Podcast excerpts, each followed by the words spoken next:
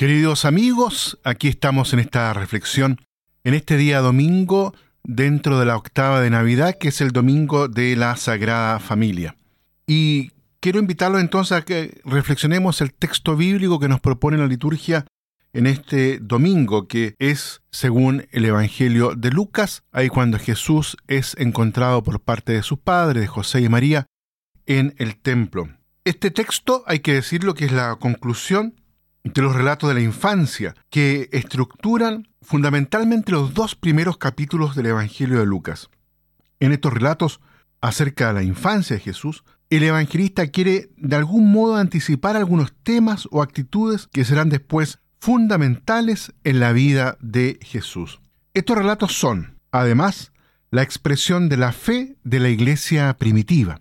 El texto de hoy quiere subrayar la estrecha relación entre Jesús y el Padre. Su ley, norma fundamental que está por encima incluso de los lazos más profundos de parentesco, es cumplir la voluntad del Padre.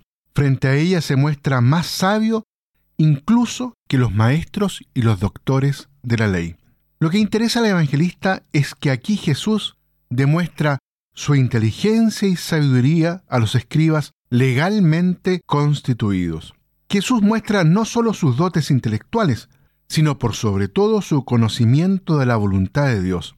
Así prepara su actitud crítica frente a la ley en los puntos que caracterizan las enseñanzas de Jesús. En la respuesta a la pregunta que le formula María, su madre, Jesús pone de relieve su condición de hijo de Dios en relación con la condición humana. La respuesta de Jesús manifiesta la radicalidad de la obediencia filial. Hay que valorar el sentido aquí de la palabra que nos regala el texto. Se trata de realizar, cumplir la voluntad de Dios. De eso Jesús no puede escaparse, no puede huir.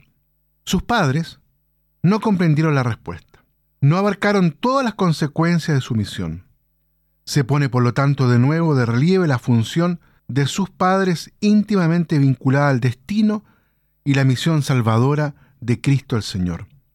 La respuesta tiene una apariencia que puede parecer para nosotros un poco dura, áspera. Es la consecuencia de la vinculación a la misión de Jesús, que le hace decir, ahí en el capítulo 5 de San Juan, yo no puedo hacer nada por mí mismo, no busco mi voluntad, sino la del Padre.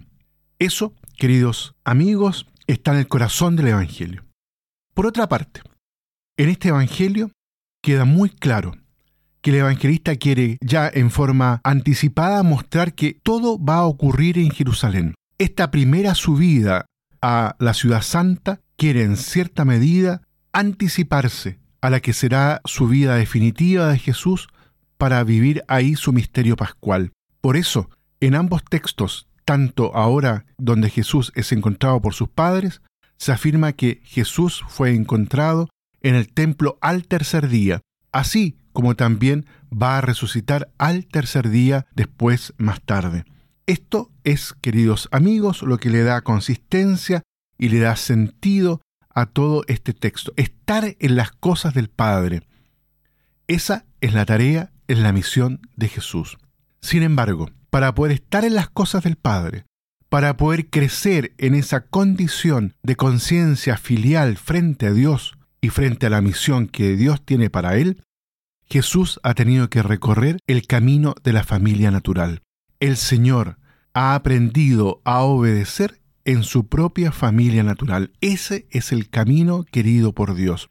Lo que sucede al interior de cada familia no solo nos hace crecer, madurar, personalmente, sino que también nos ayuda a crecer y a madurar en gracia delante de Dios, es decir, a que cada uno pueda descubrir cuál es la tarea, cuál es la misión fundamental que Dios le invita a vivir en su propia vida, en su propia historia.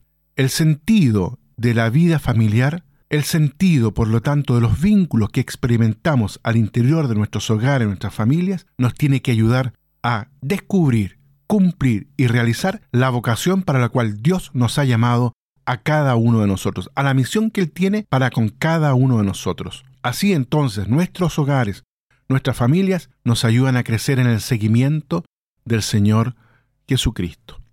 Que Dios los bendiga a todos y a cada uno.